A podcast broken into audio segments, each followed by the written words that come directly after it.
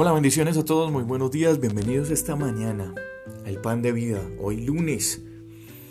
Estamos comenzando la segunda etapa de este mes de mayo y la misericordia del Señor no ha dejado de ser, nunca ha dejado de ser, nunca dejará de ser.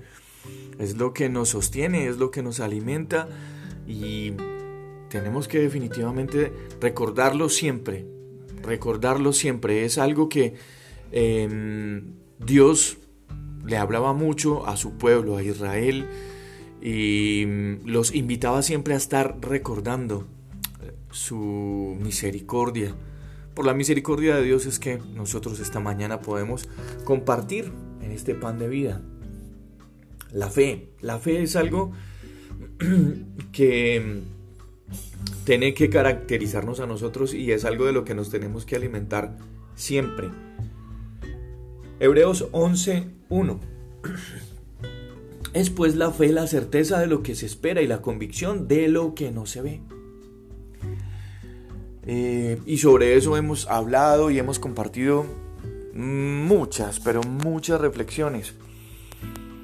Y esta oportunidad, hoy lunes, de volver a rectificar y a ratificar más bien Em, esos beneficios, esos conceptos, esa definición de fe es importantísima. Es pues la fe la certeza de lo que se espera y la convicción de lo que no se ve.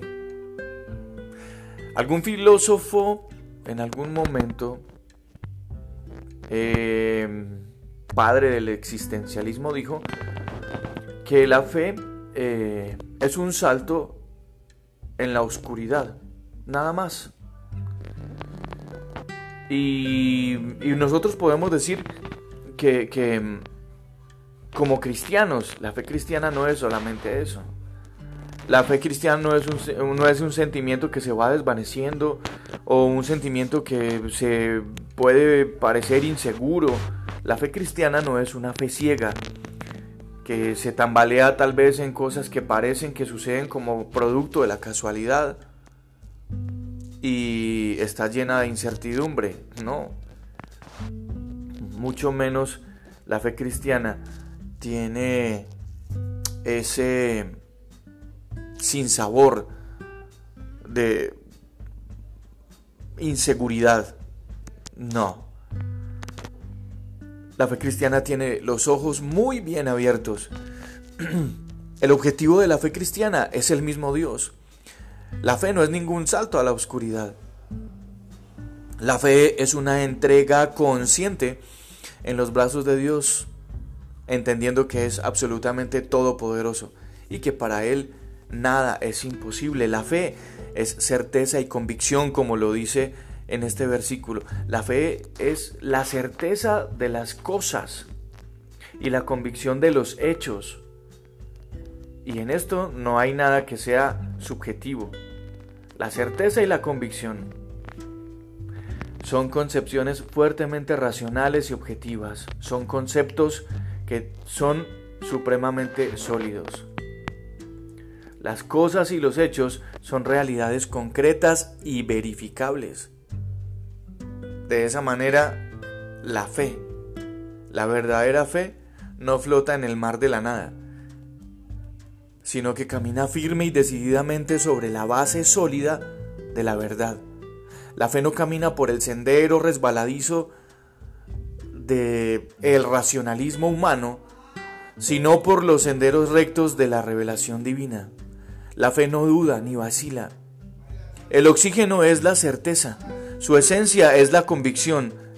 La fe ve más allá de los ojos, la fe sabe más allá de la razón, la fe toca lo que está más allá del alcance de las manos. La fe se apropia de lo que es imposible para los hombres. La fe es el combustible de los creyentes que son salvos por la fe, que aprendemos a vivir por la fe, que entendemos que es ganar por la fe.